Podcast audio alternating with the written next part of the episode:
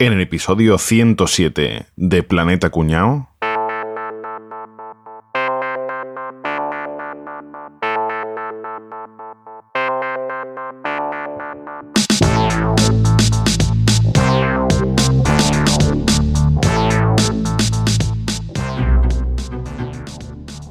Bueno, señores, pues nada, ya terminó el juicio, ya hemos visto todo lo que nos han contado y nos toca ya votar si el acusado es culpable o no. Así que ya sabéis cómo va esto, un voto cada uno y a ver qué sale, ¿vale? Venga, empiezo yo. Culpable. O sea, en la prueba de alcoholemia es que dio positivo. Yo también voto culpable. Se ha demostrado que la matrícula era de otro, coño. El coche era robado. Yo voto culpable también. Vamos a ver, es que, es que el radar lo pilló 100 kilómetros hora por encima del límite. Sí, es, que, es que es culpable. Además, el carnet lo tenía caducado de hacía cuatro años. Es culpable, culpable seguro, seguro, seguro. En la foto de RAS se ve que iba mirando el móvil mientras conducía. O sea, además. además Una cosa, no os precipitéis, ¿eh? Si os fijáis en la prueba, la número H4, A ver. La prueba, fijaos en esa prueba. ¿Cuál es? Pero, pero miradla con detalle, ¿eh? hostia. Ostras, Hostia, ostras, Ramos. Carnet del Betty. Tiene el carnet del Betis. Eso sí te repetí. Entonces, inocente. inocente. Inocente. Lo mismo no era él el que estaba en el No, coche. seguro. No, no, seguramente el coche era Seguro. suyo.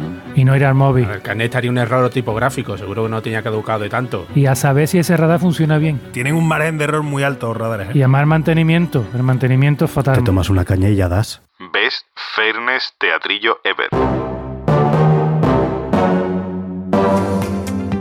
¿Estás pensando en comprar una nueva cámara o necesitas algún accesorio para tu equipo? No dejes de visitar camaralia.com, la tienda online con los mejores equipos de fotografía y vídeo profesional, las últimas novedades y los mejores precios para venta y alquiler, y como siempre atendido por los mejores profesionales. camaralia.com Pues vamos a quitarnos este medio, sí. Este episodio va de abogado. Abogado. Hostia, que bien te ha salido eso.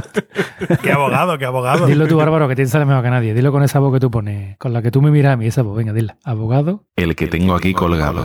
Ah, Está demostrado científicamente que es imposible que alguien diga la palabra abogado y tú no pienses, aunque solo sea pensar, el que tengo aquí colgado, ¿verdad? Lo puedes decir o no, pero pensarlo, lo piensas. seguro. Yo creo que hemos hecho el episodio de los populismos por lo Solo que sabemos que lo hemos hecho y el de los abogados por esto mismo. O sea, De hecho, vam- vamos a los tweets, Capri.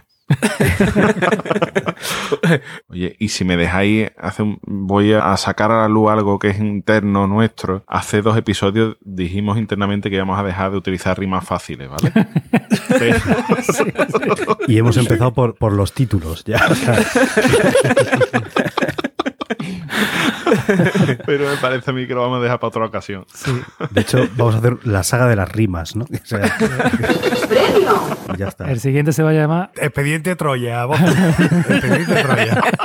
Montoya, no En corral. fin, bueno, pues vamos a ver, esto es una cosa que está muy metida en nuestro imaginario, los abogados, pero yo particularmente es que no tengo ni idea de, de nada de leyes, ni de nada. Todo el mundo nos creemos que sabemos mucho, siempre discutimos, siempre que sale un juicio decimos, está mal, o sea, lo que sea, siempre nos parece poco todo, por exceso o por defecto, ¿no? Yo creo que esta es una profesión que está infravalorada, generalmente, Mm. creo, ¿eh? Porque al final todo el mundo dice, mira, por hacer el papelito este de mierda me ha cobrado 600 euros, 1000 euros. Hazlo tú, hijo de gilipollas. hijo de gilipollas. Es un nuevo insulto, ¿no? Hijo de gilipollas. Hijo de gilipollas. Hijo de gilipollas, dicho. Yo había escuchado hijo de polla. Lo cual te cuadraba más. Claro, claro, claro. Eso Hombre, evidentemente. no es un insulto. Bueno, pues escúchame, voy a intentar yo imitar al señor bajito de Córdoba. Te toca a ti, a ver qué tal te Sí, sale. a ver, porque yo, ustedes la habéis clavado, cabrones. Yo no sé, eh, yo no tengo esa habilidad. El listón está Escúchame, alto. pero tú con el tema de los tweets, de esto de imitar voces, se te tiene que dar Ah, bien. verdad. Me, voy a- me voy a creer que es un tuit. Claro. me voy a creer que es un tuit. Que nos explique, abogado, dónde viene esto. Vale, venga, Eh, etimología. Ya me voy a imaginar. Papá, papá. Al final me vais a forzar que llame a mi abogado para que os explique que soy inimitable. Deja ya de imitarme, cipote, con lo fácil que llámame por teléfono. Me cago en la vaca negra. Bueno, el origen de la palabra abogado, que proviene del participio pasivo del verbo latino advocare, compuesto lógicamente por ad y el verbo vocare, que significa llamar. Básicamente significaría llamar a alguien en auxilio o para representar a alguien ante un juez. Se dice esto de aliquos mi amigos advocavo. Llamaré a algunos amigos en mi auxilio, que escribe Terencio en una de sus frases más famosas. Terencio. Vaya nombre tan rancio. El verbo se empezó a utilizar en el español en el siglo XIII como advocar, con V, advocar. Y el participio pasado de advocare, que viene a ser advocatus, dio lugar en nuestra lengua a la palabra abogado. Es muy curioso porque advocare y advocatus la raíz de la que viene se escribe con V y sin embargo abogado se escribe con B. La primera vez que se escribe con B en castellano es en el diccionario de Nebrija. No sabemos si es un error o es porque se decidió cambiar la ortografía de la palabra. Bueno, pues muy interesante esto, sí, sí. Te ha salido bastante bien.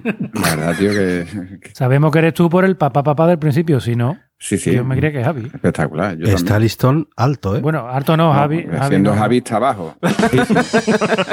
Con unos 50 y pico ya. Más que un listón es un bordillo. Es un socavón, porque Javi no es bajito, Javi es profundo. Bueno, si queréis os cuento un poquito algunas curiosidades de la historia con respecto a lo que es la abogacía, porque ahora decimos, ah, sí, abogado y tal, pero es que es una figura que en la historia tardó en arrancar. ¿Ah, sí? Sí, sí, a contar. cuando tú eras chico había abogado. Cuando yo era chico no había abogado todavía. Ahora te contará Capri cuando, se- cuando surgió. Yo te voy a contar de cuando él era viejo ya, en el antiguo Egipto. Cuando ya él ya empezaba a ser mayor, le dolía la rodilla. Cuando iba a cambiar el tiempo. Salía a correr el hijo de puta y ya le dolía la rodilla. Pues ahí todavía no había abogado. Ahí fue cuando yo empecé a tomar la simvastatina, en el antiguo Egipto. En el antiguo Egipto, su sistema legal no existía la figura del abogado. Me acabo de imaginar un nota con cara de perro, poniéndose así las manos, apuntándole huevos. Con la toga puesta. De perfil, de perfil siempre, ¿eh, Con la puñeta. eh, Rafa? Pues el antiguo Egipto, el- en el sistema legal de esta cultura no existía lo que es la defensa con abogados. Ujú. Había una cosa que me gustaba bastante y es que las partes se dirigían por escrito al tribunal explicando su caso. Ellos hacían el estudio y emitían la sentencia. ¿Que ¿Por qué era esto así? Pues porque en algún momento sí habían visto que cuando había una defensa oral, cuando alguna de las partes tenía un orador hábil, que tenía una buena prosa, Se lo llevaba de calle, ¿no? La labia. pues claro. influía muchísimo sobre lo- los jueces y entonces pensaban que no era objetivo. Claro, y si no sabía escribir, ¿qué pasa? Lo claro, entonces ¿qué es lo que pasa? Resulta que esto era menos objetivo. Por lo menos eso pensaron ellos. Así que dijeron, no, aquí lo escribí por escrito y ya lo vemos. Que ponía esto, escarabajo, perrito, ¿no? Corriente, serpiente, ¿no? Laberinto, pirámide, sol y raya. Y tú y yo, yo, es que ha puesto serpiente, este gana, ¿eh? Muy bien. ¿Qué labia tiene? sí, no vea. En Babilonia, tampoco había figura la administración de la justicia, en el periodo sumerio y en el arcadio, existían los tribunales, igual tampoco existía ese intermediario. Allí se, se hacía igual, se recurría a los jueces y en última instancia era el rey el que tenía la última palabra. A lo mejor les decían 14 más 22 y el que lo dijera más rápido era el que ganaba, ¿no? Sumerio, sumerio. sumerios, La habéis, cogido, ¿no? Sumerio. Esto- ese necesitaba un poquito de explicación, Enrique. Lo he cogido yo la primera, pero porque soy listo. Gracias. Rafa. Necesitaba un poco de explicación. Después, eh, los hebreos tampoco tenían abogados. Cristo Es uso. Jesús, como te gusta llamarlo a ti, no tuvo defensor pues, porque fue juzgado por las leyes judías. Si hubiera sido juzgado por las leyes romanas, hubiera tenido un abogado defensor. Es curioso. Igual a lo mejor no hubiera acabado como acabó. Y se hubiera comido un león. ¿Eh? No lo sabemos, ¿te imaginas? O hubiese acabado peor, porque como un abogado fuera malo. Menos mal que acabó como acabó, si no estaríamos todos condenados, que vino para salvarnos a todos. Tía, es que si, si llega a salir indultado, os dan por culo a ¿Te todos, es verdad. ¿eh? Qué mortal, tío. ¿Qué hubiéramos hecho? Joder. Otro sitio donde tampoco había abogado, eh, los canales judiciales de China y de India. Hombre, yo los de China lo entiendo, porque es que te imaginas, los abogados estarían días allí. Es que no me ha llegado esto de AliExpress. que La Que sí, que sí que ha llegado. que hubiera sido mortal. Estarían días allí negros, ¿vale? Así que allí tampoco. O amarillos. ¿Dónde empieza de verdad el tema de la abogacía? En Grecia. Como le gusta a los griegos dar por culo, ¿eh? Hombre. Pues ahí viene, de ahí viene, de ahí viene. ¿Cuál es el primer abogado profesional? Que seguro que lo sabéis. Pericles. Ah, el de los palotles. Hombre, por Ah, favor, ah, que, que lo tenía en la Pericles punta de la lengua. Pericle Delgado, después subí al Turmalé. Además, no te ganaba los juicios rápido en un periclete. Yo pues desde ayer, que digo, a ver si lo puedo soltar. Menos mal. Bueno, pues como, como ya yo que te arreglaba los carros un periclete, el hijo de puta.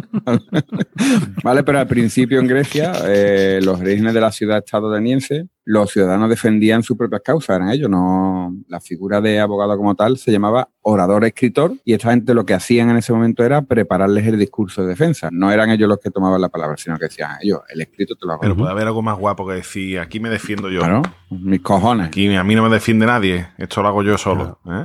Bueno, O sea, pues poco a poco esta figura de orador escritor fue adquiriendo prestigio y ya empezaron a llamarse directamente defensores. El abogado defensor más notable entre los atenienses en esa época también tenía un nombre en harta bonito que se llamaba Lisias. Lisias. Lisias, sí, Ujú. sí, Ajá. una cosa preciosa. A ese, le, a ese le partieron las piernas después de más juicio y acabó lisiado, ¿no? Sí, sí, sí, sí, estaba todo de ustedes. Ojalá un defensa de fútbol que se llamara así, tío. Ojalá, ojalá. Y ya te digo, estos defensores después se les empezó a llamar oradores o voceris. Ah, Voceri, primo mío. Voceris, ¿vale? Donde de verdad la abogacía ya se desarrolla plenamente es en Roma. Se llamaban ya directamente abogados, que la palabra que viene del latín avocatus, como ha explicado antes Javi. Javi, no, perdón, yo eh, imitando a Javi. y que bueno, que significa llamado, pues porque entre los romanos se llamaba así a quienes conocían las leyes para socorro y ayuda. Qué cosa más bonita, llamado, ¿no? Ah, llamado, ¿a quién llamo? ¿A quién llamo? A este que se lo sabe todo. Al final es que es, y es así, los abogados están ahí para eso, porque tú es muy fácil hacer un escrito y defenderte y hacer un pliego de descarga de una multa o lo que sea, pero cabrón, recurre tú a las leyes. Tienes que saber perfectamente por dónde te tienes que meter. Sábete todo, ¿no? Claro, claro, claro. Ese es el tema. Es como un consultor, pero sabiendo. ¿no? Pero, pero ¿sabes? Y no se le puede pagar en promesa como a los consultores. En España, antes, espérate, quiero que os cuente Javi una cosa muy bonita. Javi, no, perdón. Voy- a imitarlo. Pon otra vez voz de señor de Córdoba, ojito, a ver. Sí, sí, venga, venga, va a ver cómo Otra vez, venga. La primera vez en la que en castellano aparece la definición de abogado en un texto legal es en las siete partidas de Alonso el Sabio, que es un cuerpo normativo que se redactó en Castilla en el reinado de Alfonso X y que se publicó con el único objetivo de conseguir una cierta uniformidad jurídica en todo el reino. El nombre original era Libro de Leyes. Y hacia el siglo XIV fue cuando recibió su actual denominación, sobre todo por la sección en la que estaba dividido el libro, ¿no? que eran pues siete, siete partidas. En este libro, en estas siete partidas, se dice que los abogados eran ciudadanos útiles porque ellos aperciben a los juzgadores y les dan luces para el acierto y sostienen a los litigantes. De manera que por la mengua o por miedo o por venganza o por no sé, pues, cago en leche, que texto más coñazo. En fin, que se dice que el abogado es el que te representa y el que te defiende delante de un juez, básicamente. Y ya está. Qué bonito eso. so- Sonaba muy antiguo, además, ¿eh? Así sí, sonaba antiquísimo. Muy, muy bonito, sí. Pues la profesión de abogado en España pues fue bastante oscura en esto eh, al principio, ¿vale? No tenían la libertad necesaria para ejercer su profesión y la verdad que nunca tuvieron aquí demasiado brillo, ¿vale? Una cosa que pasó por- al principio en, en estas épocas, ¿vale? Que le costó tanto trabajo arrancar esta profesión a nivel global es que los abogados ejercían su profesión solos o en pequeños grupos. Pero claro, tuvo que ser en Estados Unidos precisamente eh, a finales del siglo XIX, cuando empezaron a reunirse los abogados en grupos ya mayores y esta tendencia pasó rápidamente a propagarse también en Europa y fue a partir de donde ya lo que es la abogacía tuvo un desarrollo ya potente de verdad. se reunían siempre, decían, en sitios donde cada uno Se hartaban de se comer. y cada uno cogía su propia comida. Sí, sí, sí, en bufete. en bufete. Y siempre cogían de más, ¿no? Sí, sí, sí, sí. Y, y digo yo que tiene que haber abogados de estos conocidos, ¿no? O sea, más o menos algunos nos vienen a la mente todos, pero... ha explicado Capria, efectivamente hasta que no llegó el derecho romano, ¿no? que todo el mundo conocemos el tema del derecho romano, no empezaron a aparecer los grandes abogados, ¿no?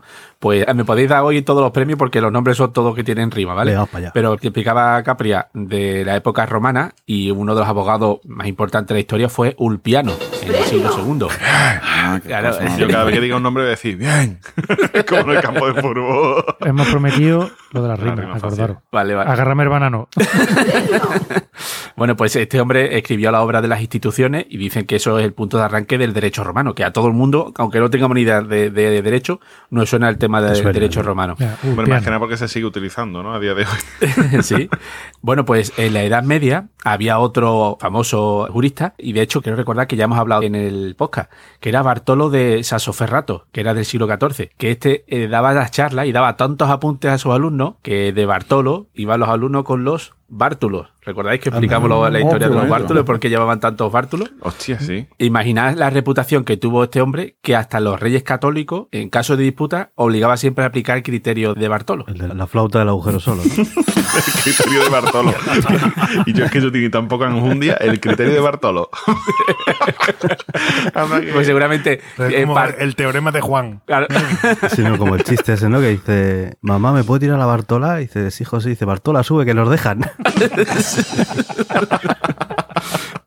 Pues está explicando Capri que aquí en España los, los abogados no tuvieron mucho poder, mucho así relumbrón. ¿Por qué? Porque evidentemente donde hay una monarquía se hace siempre lo que la justicia que quiere el rey, la que le venía bien a él. Para suponerse un rey, claro. ¿Quién fue el primero que le paró los pies a un rey? Pues fue en el siglo XVI Edward Coke. Pues este fue el primero que defendió la independencia judicial frente a la figura de un rey.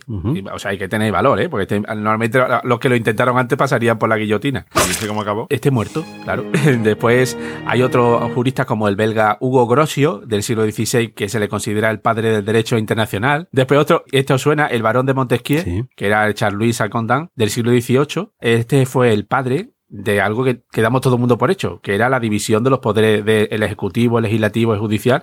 Pues imaginaros la, la importancia que tuvo su forma de pensar, ¿no? Después otros como Jean-Étienne Marie Portalis, que era el, el que apoyó la Revolución Francesa, y este, por eso no suena tanto nosotros el Código Romano, porque este fue el que está detrás del Código Civil francés, que tomó muchas cosas del Código Romano y, y de hecho influyó en todo el mundo. Ya a partir de aquí, digamos que hubo abogados que iban aportando un poquito, ¿no? Su granito que va a pasar a la historia. Como el Sechare Beccaria, que en el siglo XVIII introdujo un concepto que hoy en día todos entendemos, que es penas proporcionales al delito. Porque antes a lo mejor, este que ha robado dos vacas, le cortamos la cabeza. No, no, no podía ser, tío, no, eso no tiene ningún sentido, ¿no? Después, otro francés, porque aquí se ve que los franceses le daban mucho por el derecho. Por el culo, ¿qué creí que iba a decir, tío?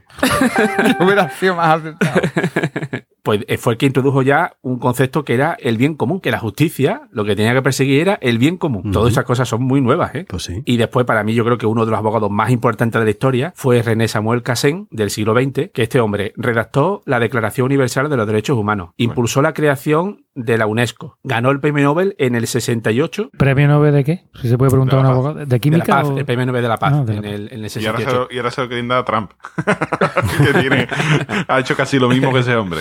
Vale, pues estos son abogados, digamos, de la historia. Y después hay abogados que son famosos, y seguro que ya nos conoce a todo el mundo, pero bueno, voy a sacar alguna, a ver si los conocéis. Samirsa Bils, Bils- ofu.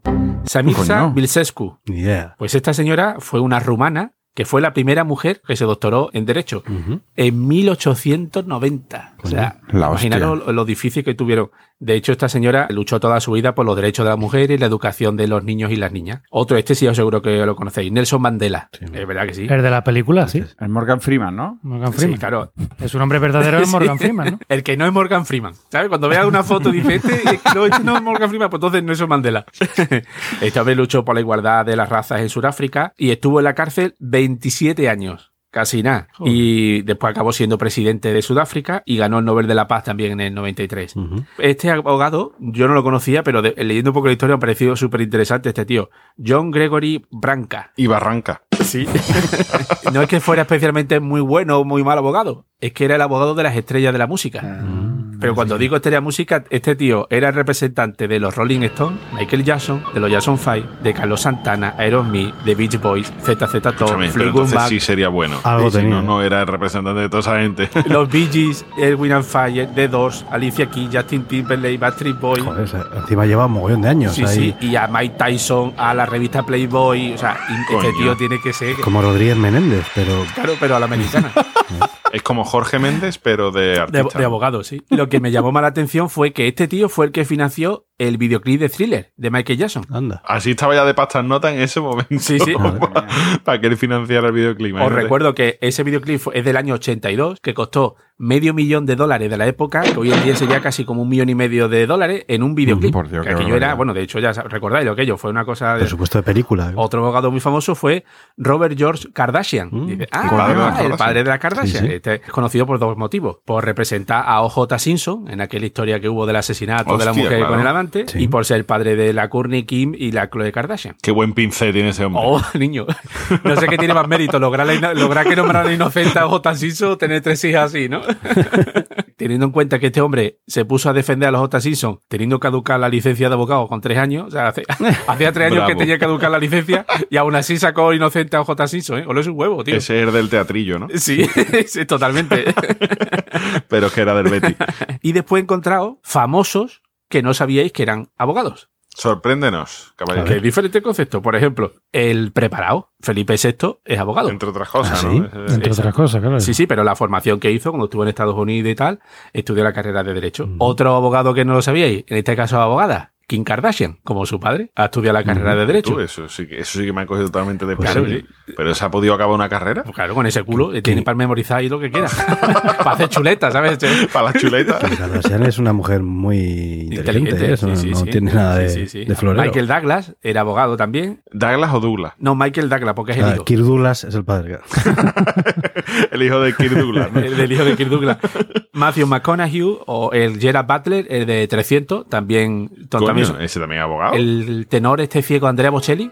Sí. el, el cantante este ciego, ¿no? Que cantaba con Marta Sánchez y tal, también era, era abogado. Vivo por ella. Exactamente. Y uno que os va a sorprender, Julio Iglesias. Julio ese abogado. No te lo estás Era inventando. portero, hombre. Pero será portero de furbo. Recordáis que era portero de Real Madrid, que en aquella época estudiaba Derecho en la Complutense. Tuvo un accidente en el 62 viniendo de juego con unos colegas. Bueno, tuvo como tres años que, que se movía con muleta. Mientras estaba convaleciente de aquel accidente, alguien le trajo una guitarra para que se entretuviera. Y así empezó su carrera musical Julio Iglesias. O sea, que hay que matar que le regaló la guitarra.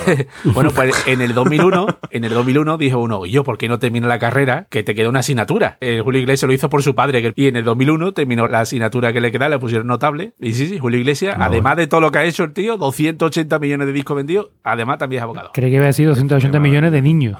Creí que iba a ser. Bueno, sabéis que los que terminan derecho no son abogados, necesariamente, Son son. licenciados en Derecho, ¿no? Ok. Claro, y ellos se hacen llamar juristas. Son juristas. Y claro. además que no flipéis que de hecho las notas de corte de acceso, por lo menos cuando yo estudié, eran de las más bajitas, ¿eh? Ya, bueno, pero la carrera hay que acabarla después. Claro.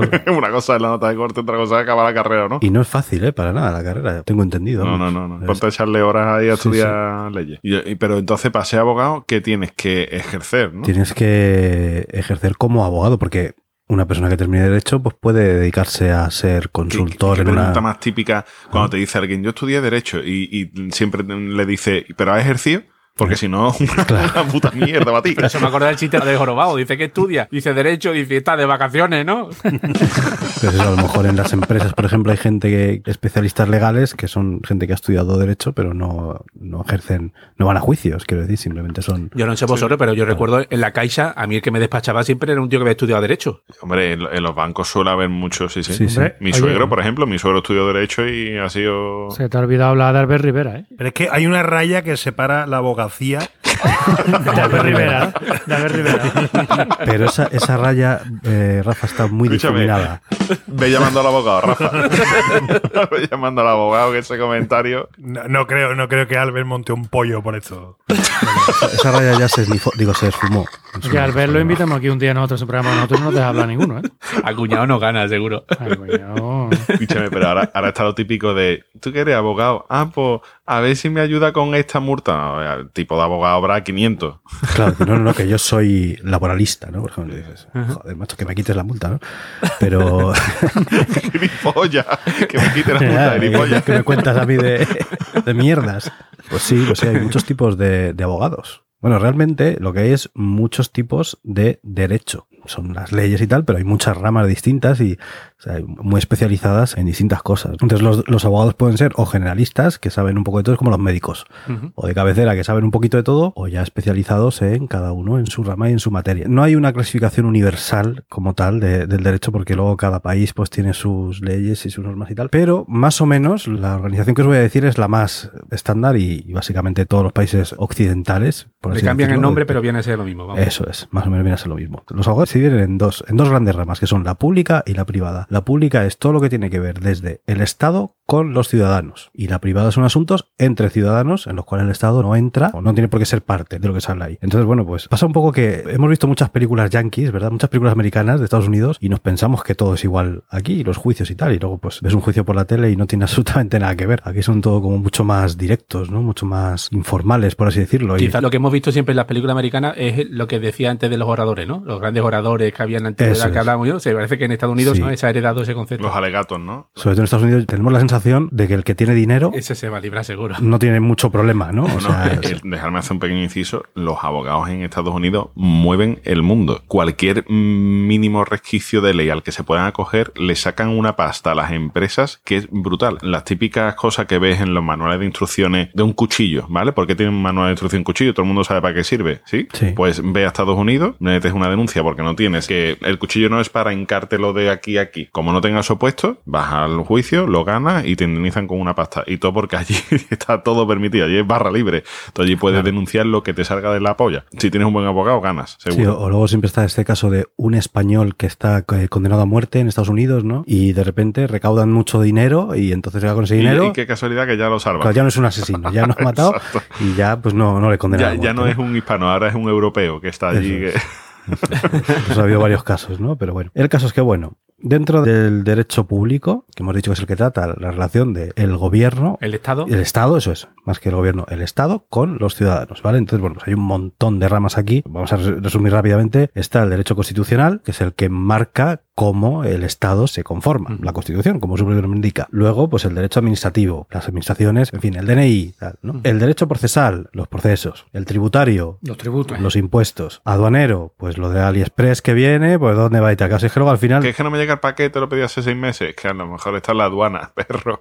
El derecho internacional público, pues es el que regula las relaciones con otros países. Por ejemplo, las leyes de la Unión Europea, ¿no? Hay otra entidad que es la Unión Europea que hace sus leyes que luego aplicamos aquí y tal y demás, vale. El notarial, pues lo de los notarios. El penal, ¿no? El derecho penal, que es el de Lo de los penaltis. El de los penas. que son los más tristes. de los tristes. cuando alguien ha cometido un delito y hay que meterle en la cárcel o no. Pues eso es lo que llamamos el derecho penal, ¿no? El más famoso, yo creo, el que cuando vemos un juicio así mediático y tal, se está rigiendo por las leyes del derecho penal. Y luego, pues el laboral, que también es el que regula, pues, los trabajos de la gente y cómo, tanto a nivel individual como colectivo, pues cómo tienen que funcionar las cosas, ¿no? Últimamente está muy de moda también, están cambiando muchas leyes laborales. Con, Te tal. falta el más, el más usado, te falta. ¿Cuál? El civil. El civil. El civil es que ese es privado. Ah, No, vale, vale, vale. Claro, se afecta entre dos personas. El derecho privado, como hemos dicho, es cuando el Estado no influye para nada en lo que tenga que ver Son acuerdos entre dos son particulares. do- claro. dos personas o que el Estado se persone como una persona jurídica a denunciar a alguien. Entonces tienes el derecho civil, que es el más usado, pues eso, es mm, las relaciones de, entre personas de matrimonios, eh, divorcios y demás, el patrimonio que tú tienes la- hasta que te mueres y la herencia, ¿no? Todo eso es derecho civil, o sea que es una cosa que es lo como dices Álvaro, es el que más se usa en el día a día, al menos las personas normales, no, ¿no? no hay que ser un delincuente someterte a ese del derecho, ¿verdad? Eso es. Y luego el derecho mercantil, que es el que regula pues la- el comercio. Los negocios entre empresas, ¿no? Comercio y todo. Claro, eh, y normalmente suele ser que entre personas jurídicas, que son las empresas, y las personas físicas, que somos nosotros, que somos los que compramos y consumimos. Y ahora dile tú a uno especialista en derecho civil que que han matado a otro y, Claro, y que te defienda, por favor. Te va a decir, ¿pero qué me estás contando? Yo te hago la declaración de la renta si quieres. claro, un tío laboralista, pues no tiene por qué saber nada de derecho penal, hombre. Más idea que yo tendrá, claro, pero son ramas completamente distintas y En, en ese caso, no sé, a Rafa y Enrique, que son del mundillo, no recuerda mucho a lo mejor al tema de los informáticos, ¿no? Informáticos Claro. hay 200.000 tipos de, de eso, desde programador a simplemente el que arregla hardware y Claro. obviamente no tiene nada que ver una cosa con la otra, pero ya eres informático. mira, prográmame el vídeo, ¿no? Tú que eres informático, pues... ¿Sabéis?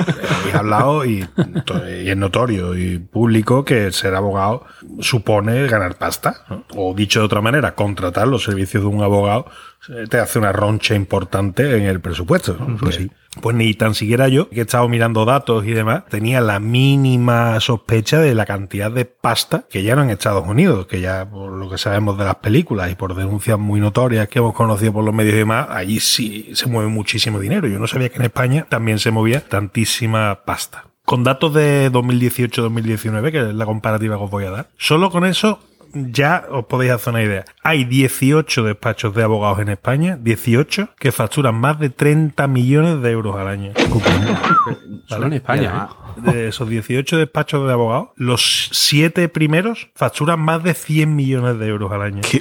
¿Solo en España, tío? Qué pasada. tío. Prácticamente la mitad factura más de 100 millones de euros y te estoy hablando en España. Algunas empresas de este tipo son nacionales, son de aquí y otros son, digamos, sedes o sucursales de grandes despachos que son transnacionales. ¿no? tío. De esos siete que facturan más de 100 millones de euros al año, el top 3, digamos, factura alrededor de el tercero, 200 millones de euros. Joder.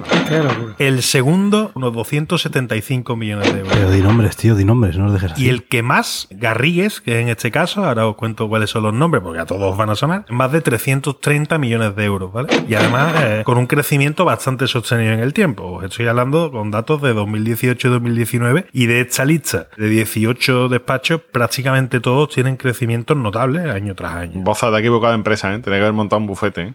Sí.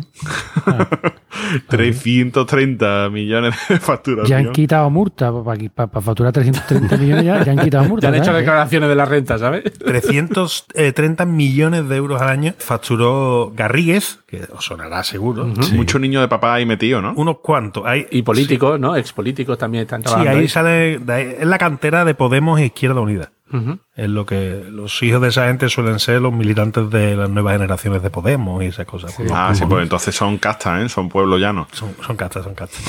en segundo lugar tenemos Cuatro Casas, que también Sí, tiene que sonar por narices. en tercer lugar, Uría Menéndez. Ese no. Ese no lo conocía. Y después ya pues, tenemos PricewaterhouseCoopers, que es, es transnacional, Deloitte, KPMG, tenemos unas cuantas que son Bueno, bastante... toda, toda esta gente que has dicho ahora, eso realmente no son bufete de abogados, lo que pasa es que tienen una parte que será legal, Son ¿no? consultoras. Sí, parte de su actividad, PricewaterhouseCoopers, por ejemplo, el- entre la parte de asesoría, certificación, etcétera, pues tendrán otras patas de negocio, ¿no? Esas pertenecen al Big Four de la consultoría. Pagan en promesa. ¡Consultor! Después, a nivel español, ya no hablo de grandes despachos, ¿cómo creéis que están los números en cuanto a profesionales del derecho de la abogacía? Pues tiene que haber un hecho, viaje. aquí, os, vo- aquí os voy a dar un dato que, que a mí me parece sorprendente. Pues yo creo que tiene que haber más que médico incluso. Hay un huevo de abogados, tío. Estamos hablando de que actualmente en España hay 200.000 abogados.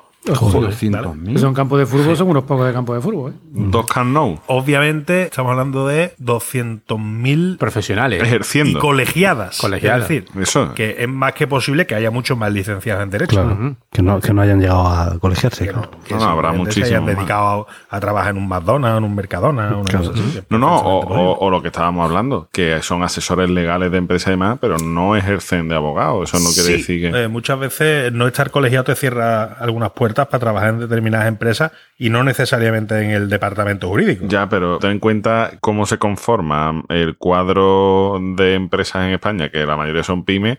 Pues si tengo mi primo que ha estudiado Derecho, pues este que me ayude con la parte legal, que me escriba los textos legales, que no sé qué. No hace falta ni que se colegie. Así nos va, así nos va. Lo dice con conocimiento de causa. ya te digo. Una cosa, tío, que, que siempre he tenido ganas de decir, te voy a mandar a mis abogados, hablaremos con los...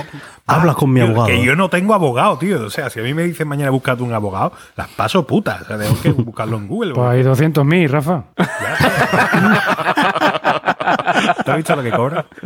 Mira, así a ojo de buen cubero, por lo que veo, eh, aproximadamente la mitad de, los- de los que son abogados no ejercen la abogacía. Terminan trabajando, como decíamos, en gabinetes jurídicos de empresas o en otros sectores o en otras profesiones. En España hay un dato bastante curioso, que es la provincia de Albacete, donde hay más abogados que no ejercen de los que ejercen. Y allí nadie se da cuenta todavía que lo mismo no tiene que estudiar Derecho, que tiene que estudiar otra cosa. Esto en cuanto a la distribución de abogados. Pero después sabéis que España, igual que muchos de los países más avanzados del mundo, tienen justicia gratuita. Sí, claro. ¿Por qué? Porque tienen que asegurar que aquellos ciudadanos con menores posibilidades puedan acceder a la justicia en condiciones normales. Y para eso tenemos los abogados de oficio. Los abogados de oficio en el año 2019 se encargaron de nada más y nada menos que 1.800.000 casos. ¿Y, y eso tenía experiencia cómo funciona eso de un abogado de oficio? ¿Tiene una cuota fija? ¿La paga el Estado? O, seguramente que te pagan un mínimo y tú dirás, mira, no tengo trabajo, pero voy tirando de turno de oficio, ¿no? Alerta, cuñado. Alerta, Alerta, cuñado. cuñado, claro. eh. Alerta cuñado, alerta cuñado. Bueno, bueno, bueno, bueno. Todos sabemos que un abogado de oficio es el que designa el colegio de abogados para la defensa de un imputado cuando esta persona no tiene chiqui chiqui, no tiene pasta, no tiene suficientes medios económicos para contratar a un abogado de pago, o bien cuando no ha querido elegir uno por sí mismo. Es el colegio de abogados el encargado de determinar el abogado del turno de oficio. Suele ser un turno que va rotando. Eso es como el que entra a una carnicería y pide la vez. Los abogados están apuntados en una lista y cuando te toca el turno, pues te toca. ¿Qué requisitos hay que cumplir para poder solicitar un abogado de oficio? Bueno, pues todo está muy bien redactado en la Ley de Asistencia Jurídica Gratuita, que serán ciudadanos españoles o ciudadanos nacionales del los demás Estados miembros de la Unión Europea, o extranjeros que se encuentren en España con insuficiencia de recursos para el litigio, entidades gestoras, algunas personas jurídicas como ciertas asociaciones de utilidad pública o fundaciones, etc. Los ingresos que tiene que tener el solicitante tienen que ser inferiores a dos veces el IPREM, que es el indicador público de la renta para efectos múltiples. En el año 2019, por ejemplo, el año pasado, el IPREM mensual se estableció en 548,60 euros. Si cobras menos, puedes acceder a la justicia gratuita. Si cobras más, no. Y ya está, que esta alerta se me va de madre. Eso es la justicia gratuita. Y eso es el colegio de abogados. Si quieres más información, pues contacta con el colegio de abogados más cercano. ¿Qué quieres que te diga?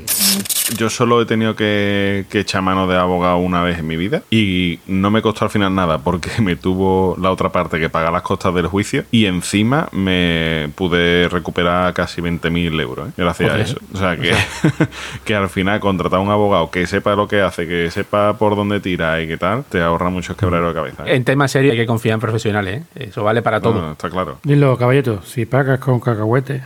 Tienes mono. Y para terminar, así rapidito, ¿cuánto gana un abogado? Estáis preguntando, porque uno de PricewaterhouseCoopers o de Garrigues o de Écija o de alguno de los despachos más conocidos ganarán un pastizal. Hombre. Pero un abogado más normalito, ¿cuánto gana? En el sector privado, el salario de un abogado junior, que está en su primer año de carrera y demás, es unos 1.200, 1.500 euros al año. Al menos. Al mes, obviamente, estamos hablando de, de una media. De la media. El tema de la abogacía es que a medida que vas acumulando años, el salario crece de una forma bastante directa. ¿Vale? No estamos hablando de pequeños porcentajes, sino que llega incluso a duplicarse cada dos o tres años de experiencia acumulada. Estamos hablando de que cuando llevas tres años de carrera, en la media estás que ganas unos dos, tres mil pavitos al mes. Y un abogado con 10 años de experiencia y que le haya ido medianamente bien, estaríamos hablando que puede ganar unos 10.000 euros mensuales. Joder. Joder. Entiendo que estamos hablando de Madrid, que estamos hablando de Barcelona, que estamos hablando que a lo mejor un abogado de Teruel eh, a los tres años de carrera está todavía en 1.500 y a los días a lo mejor gana 2.000. Bueno, y mucho juicio tienes que hacer para ganar esos 3.000 euros. Y, ade- y además ahí métele quizá de algún caso puntual que te lleves una parte y de esas Claro. gordas que puedes coger que dice tu madre mía, lo que he ganado. El tema de empresa no muchos funcionan así, ¿no? Si tienes deuda con otras partes, si te consigo liquidar la deuda, me queda una parte, ¿no? Por ejemplo. Y- Claro, claro, Claro. Eso en cuanto a los privados. En cuanto al público, hay un tipo de funcionario que es el abogado del Estado. Contra lo que yo creía, porque yo creía que eran uno de los funcionarios mejor pagados, el salario anual de este equipo oscila entre los 50 y los 60 mil euros. profesional medio. Que me parece poco dinero. Sí, sí. Los trienios, el secreto son los trienios. Así que igual sí, igual interesa estudiar Derecho. Igual sí. ¿Tú sabes que yo saqué matriculado o no en todas las asignaturas de Derecho de mi carrera? ¿En serio, tío? Joder, que bien se te daba, ¿no? Mi profesora de Derecho Mercantil me pidió a mí mis apuntes para corregir los exámenes de la clase. Qué cabrón superador. y le dije, cuando, cuando le digo, vale, pues ahora después del examen, si quieres te los doy, los tengo aquí y tal. Vale, vale, pues después espérame y tal, y, y me los da. Cuando le entregué, digo, supongo que sacaré una matrícula, ¿no? Correcto. Así, así, directamente. Digo, hombre, si va a correr con mi apunte, digo, supongo que sacaré la matrícula, ¿no? Y dice, yo no creo que tú tengas problema. Y digo, vale, vale. Qué La verdad cabrón. es que el derecho a mí me parece interesante. Deja- dejarse ya de película de abogado, Ya tío. está, no, ahora vamos a hablar un poquito de cosas entretenidas. Ahora ya coger lápiz y papel y no quiero hacer spoiler. Ahora vais a escuchar lo segundo mejor del programa porque lo, lo mejor del programa va a ser lo que va a contar para después. que era lo que tú te, que tenías que haber cogido. Eh, exactamente, que lo sé yo, que soy esto. el guionista de este episodio. Digo, que los programas top que estamos haciendo, el guionista soy yo. Para que el guionista está muy mal visto en España. Esto lo mismo no sale en el episodio por algún fallo técnico. ¿eh? Ya también lo A veces se corta la grabación, ¿eh? Vale. A ver, rebobina, rebobina. Os voy a recomendar, y además lo voy a hacer como hay que hacer las cosas, con mucho criterio. Os voy a recomendar series de abogados, después voy a recomendar películas de abogados y después voy a recomendar unos libros de abogados. Tiene que hablar de Perry Manzo. De la serie que os voy a contar no he visto ni una. Vaya. Os voy a recomendar, os voy a recomendar una serie de las que no he visto ni una. Me acabo de dar cuenta que curiosamente todas las series tienen nombres en inglés. Yo no sé por qué las series de abogados tienen todas nombres en inglés. Porque viste mejor. No sé. Hay una que no la tengo en mi lista, pero ahora la voy a contar porque va relacionada con lo que ha contado antes Rafa y es la mítica española Turno de Oficio. Turno de Turno de Oficio, claro. que tenía una sintonía mítica, una sintonía muy reconocible. Yo hablará del programa ese que había al mediodía hace unos años, que era un juicio rápido. ¿Te acuerdas, tío?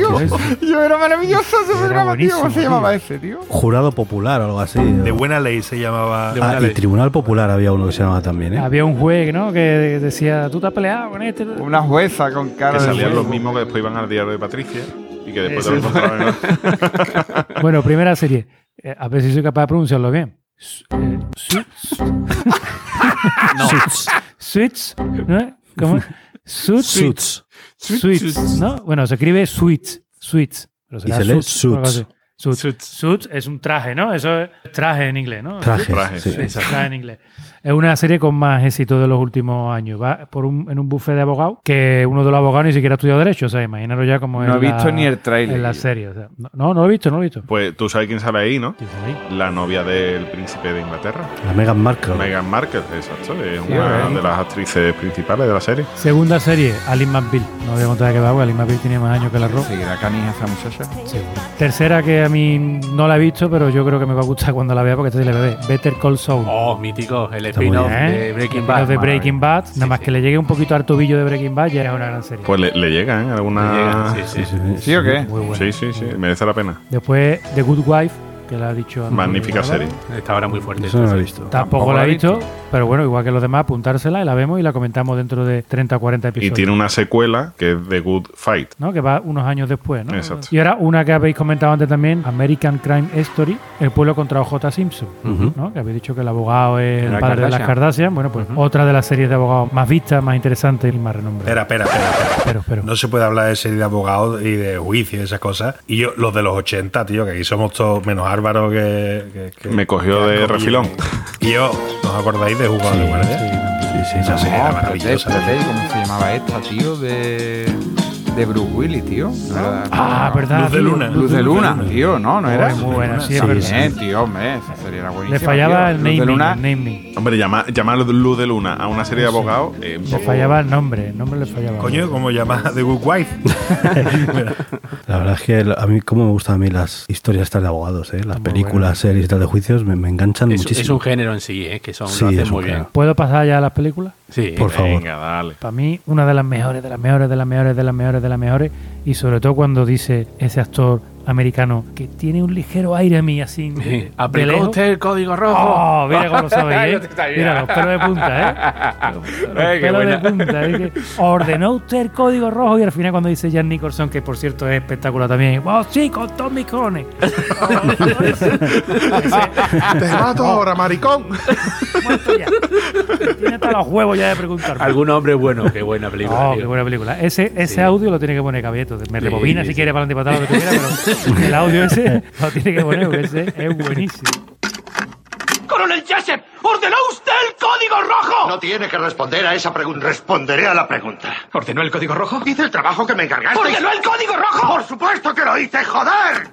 Bueno, este abogado de, de la Marina, con una reputación muy, muy buena, tiene que defender a unos marines del asesinato en, en la base de Guantánamo. Entonces, bueno, ahí, bueno, ahí se habla de la corrupción que hay en los mandos militares y cómo se ocultan unos a otros y tal y cual. Y el papel de Tom Cruise es muy bueno. Y del coronel Nathan R. Jessup, que es el Jan Nicholson, que como casi siempre está espectacular, está soberbio. Mira, ese es otro tipo de justicia que no he dicho, la justicia militar, que va completamente aparte, de la justicia del resto de los mortales. Segunda película, también hecha por un actor también se parece bastante a mí, Tom Cruise también. La tapadera, no sé si habéis visto La tapadera. Sí. Peliculón. ¿Eh? Buena película. También. Mejor libro, pero muy buena película, tío. Una película basada en un libro de John Grisham, que es el, el- el escritor de los, de, de los abogados. Está muy bien esa. Si no la habéis visto, vedla. ¿Cómo se llama? La tapadera. Como lo, lo que lleva los tupperware por encima que nunca se cierra bien. lo podían haber llamado así. Los Tupperware. Lo llamaron La Tapadera. Tercera película y última de las películas que os voy a contar. No sé si acordaréis de esta película. El Jurado. También basado en un libro de John Grisham, que los protagonistas es John Cusack y Raquel Weisz. Se os voy a acordar porque el malo es Dustin Hoff- Hoffman y lo que va a la película es que están nombrando al jurado del juicio, un jurado popular, y estudian a cada uno de las personas que pueden formar parte del jurado y los chantajean y tal igual. Es muy buena también. Oye, y eh, decíais que las de abogados eran un tipo Un de género. película en sí Es un género, sí, Sí. claro, sí, sí. Un género en sí mismo. Una película de abogado mezclada con terror, que a mí me gustó muchísimo, tío. Pactar con el diablo. ¿No os acordáis de esa película? Era Sí. Con Robert De Niro, Keanu Reeves. Ah, sí, sí, Al, Paci- Al Pacini, ¿no? ¡Ay! Casi, tío, casi, casi, casi. ¡Ah! No, no caigo ahí, No, amigo. No ha podido ser, no ha podido ser. No ha podido ser. Además, Robert De Niro y Al Pacino siempre van juntos, ¿no? En esta no. Libros de abogado. Esta la voy a decir porque tú pones libro de abogado en internet y siempre te sale el mismo el primero. Digo, pues habrá que decirlo, ¿no? ¿Cuál? El Estatuto de los Trabajadores. Mataron Ruiseñor. Esta es una película basada en hechos reales que tiene lugar en 1936 en un pueblo ficticio llamado Maicon, nombre de lateral derecho, eh, el Inter de Milán, ¿no? Sí, sí. De siempre, Con.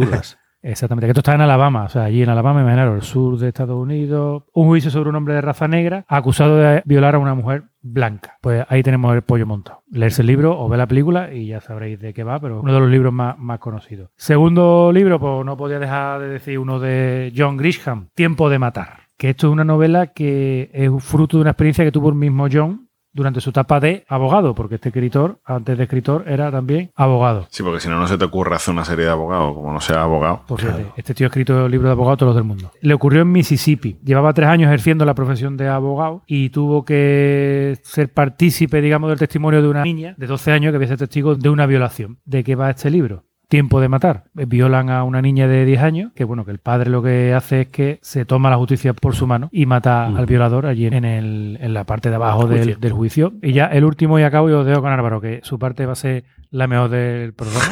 Porque la has escrito tú. que la he escrito yo. Es uno de los libros de abogados más peculiares que existen. Tú Imaginaros un mundo, de pronto no hubiera leyes y no hubiera abogados y no hubiera jueces. ¿Cómo sería ese mundo? Madrid.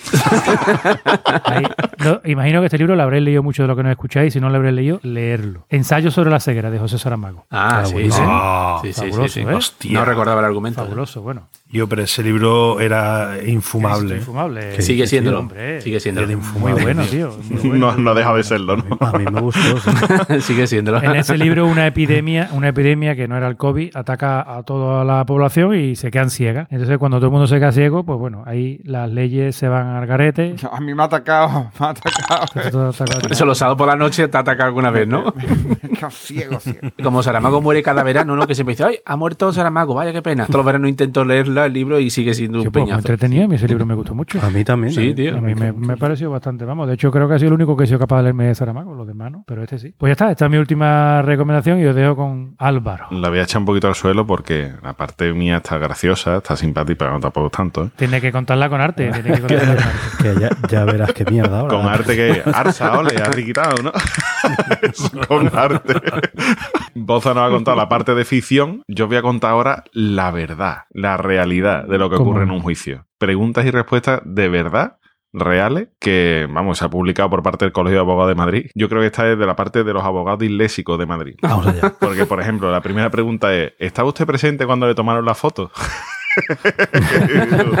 Creo que sí, señoría.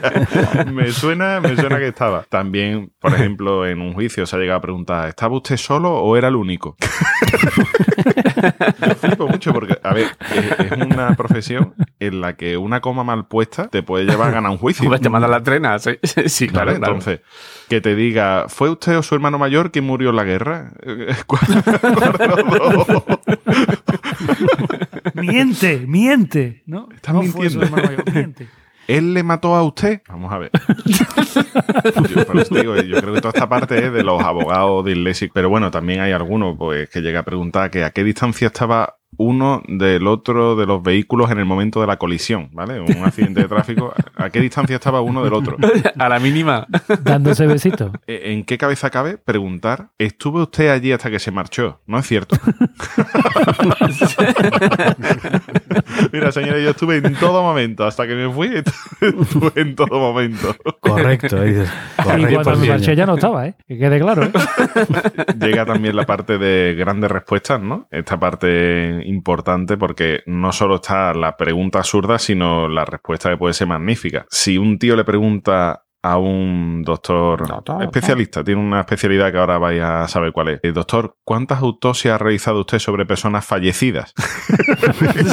Hombre, me parece Todas. magnífico Todas. que el doctor le responda, todas mis autopsias las realicé sobre personas fallecidas. O, o espero, ¿no? Espero que todas, ¿no? También te pueden preguntar, dice, cada una de sus respuestas debe ser verbal, ¿de acuerdo? ¿A qué escuela fue usted? La respuesta. ¿La respuesta cuál fue? Verbal. Verbal. verbal.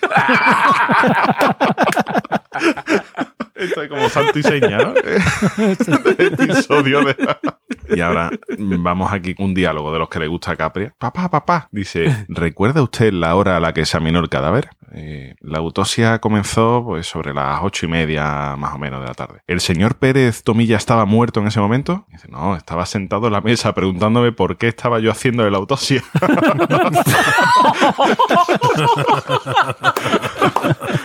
Hostia, que vacile, ¿no? Aquí se, se especifica que el señor juez tuvo que poner orden en la sala, dice, porque el alboroto fue tremendo. Dice, se escuchaban la- las carcajadas por todos lados. Esta pregunta, me imagino que se la hicieron a un gitano. Vuelvo a no ser nada racista, ¿vale? Pero- El discurso integrador de Álvaro es impresionante. Hombre, escúchame, que se dice, le dispararon en medio del follón y la respuesta es, no, me dispararon entre el follón y el ombligo. Ay, no, payo, que me dieron. Entre el fallo y el ombligo. En toda la plazoleta, señoría. Es que yo imagino, después de la risa en el juicio, el payo preguntando, niña, ¿cómo se llama lo de follar? El follón, ¿no? Esta- ya con, con esto acabo, ¿vale? Esta también va de autopsia, ¿vale? Dice, doctor, antes de realizar la autopsia, ¿verificó si había pulso? Eh, no. Eh, ¿Verificó la presión sanguínea? No. ¿Verificó si había respiración? Pues, pues mira, no. Entonces, ¿es posible que el paciente estuviera vivo cuando usted comenzó la autopsia? No. ¿Cómo puede estar usted tan seguro, doctor? Dice, "Pues porque su cerebro estaba eh, sobre mi mesa en un tarro. Dice, pero podría, no obstante, haber estado vivo el paciente. Dice, hombre, es posible que hubiera estado vivo y ejerciendo de abogado en alguna parte, eh, caballero.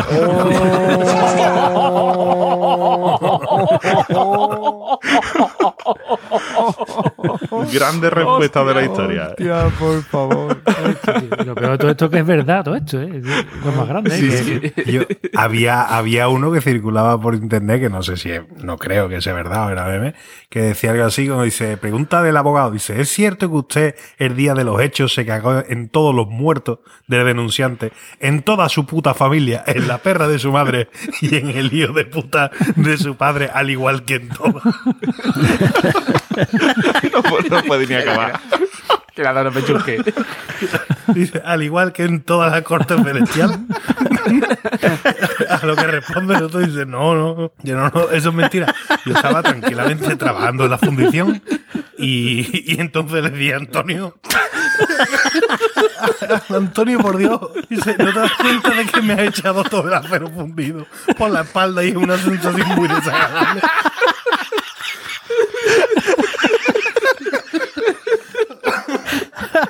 Pues yo creo que es real. Una sensación desagradable, hijo de puta. No sé si es verdad o es mentira. pero- Es había verdad, que contarlo, seguro. había que contarlo de todas maneras. La verdad es que te digo una cosa, hay que tener arte para hacer las preguntas tan absurdas que hacen algunos, pero también arte para contestarlas. ¿eh? Eh, sí, sí, sí, sí, Es que hay una pregunta que te quema la sangre y la de Rafa la espalda. La espalda. te deja la espalda calentita.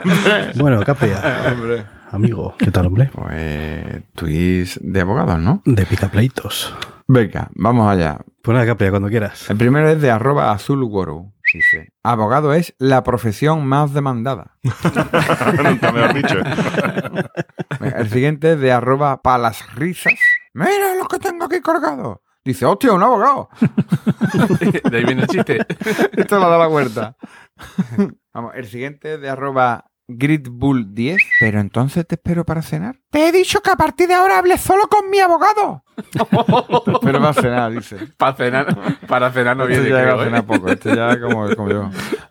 Vamos con el siguiente de arroba formalito él. Paco, me he divorciado y creo que el abogado de mi mujer es valenciano. ¿Valenciano por qué, coño? Porque los niños para ella, la pensión para ella, la casa para ella y a mí me ha dejado el coche y falla. Valenciano de pura cepa, vamos, seguro. Hombre. Es de arroba madre de mamones, arroba John Viene. Dice, soy abogado de oficio. Dice, hombre, me imagino que no será de nacimiento. Señora, tío, usted un abogado. Venga, el siguiente de arroba Don Chalecos tiene derecho a un abogado. Si no puede pagarlo, se le asignará uno de oficio. Tiene derecho a guardar silencio. Todo lo que diga podrá ser utilizado en su contra ante un tribunal. Tiene derecho a una llamada. ¿Puede ser un tuit mejor? Vamos a ver este cómo me sale. Este es de arroba mejor chef. Dice, abogado, abogado, ¿puede explicarme qué dice el auto del juez? Dice, brum, brum, pi, pi, pi, pi.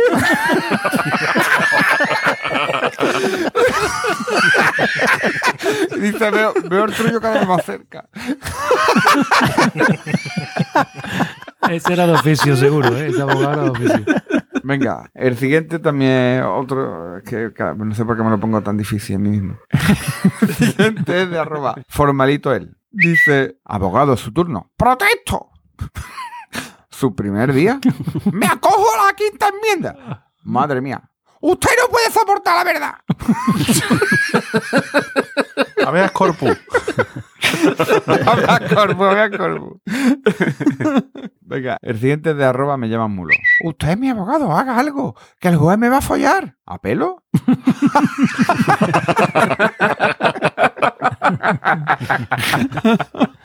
Venga, el siguiente es de arroba azulguaru. Usted no está en su juicio. ¿Qué coño sabrás tú? Que se ha equivocado de sala, abogado. Venga, y terminamos con el último de arroba tarantuit, ¿no? Papá, papá, ¿qué es afirmar? Hijo, ¿tú sabes que mamá me pilló con la vecina en la cama? Sí. Pues después fuimos al abogado a firmar el divorcio. y hasta aquí, hasta aquí los tweets. Bueno, pues una maravilla. Fantástico. Como siempre. Visto para sentencia, ¿no? Visto para sentencia, sí. Vamos a ir ya cerrando conclusiones. Así que venga, caballeto. Un buen abogado conoce la ley. Un abogado mejor conoce al juez. Pero el mejor abogado conoce al amante del juez. Vamos. Rafa, Nada, yo como ahora está de moda esto de decir citas para despedirse, y voy a decir una de pueblo. Abogado, juez y doctor, cuanto más lejos, mejor. A algunas personas no les gustan los abogados hasta que los necesitan. Esa es muy buena. ¿Eh? Eso me pasa a mí con los antibióticos. y con la escobilla del váter. También. Álvaro. Escúchame, Enrique, aquí hemos hablado poco de apelaciones porque lo que es apelar, vamos poco, ¿eh? Bueno, hay que. Bueno, yo hoy también voy a decir una frase, oye. Dice, todo el mundo odia a los abogados hasta que el amor de su vida le quiere quitar la mitad de sus bienes. Que ojalá, ojalá fuera la mitad más. Muy bien, chicos. Pues nada, recordad nuestra web, planetacunao.com, nuestro Twitter, planetacunao, nuestro grupo de Telegram, telegram.planetacunao.com y luego, pues que si nos quieres echar una mano económicamente, hablando, Que hay que pagar la demanda, porque este episodio seguro que nos lleva por delante, ya verás. seguro que alguna nos cae. Así que tienda.planetacunao.com, la tienda de camisetas, diseños exclusivísimos de este nuestro podcast y amazon.planetacunao.com. Si compráis en Amazon y entráis por ahí, pues no vais a notar ninguna diferencia, nos van a cobrar más, pero a nosotros alguna propinilla nos cae. Así que venga, chicos, hasta la próxima. Adiós.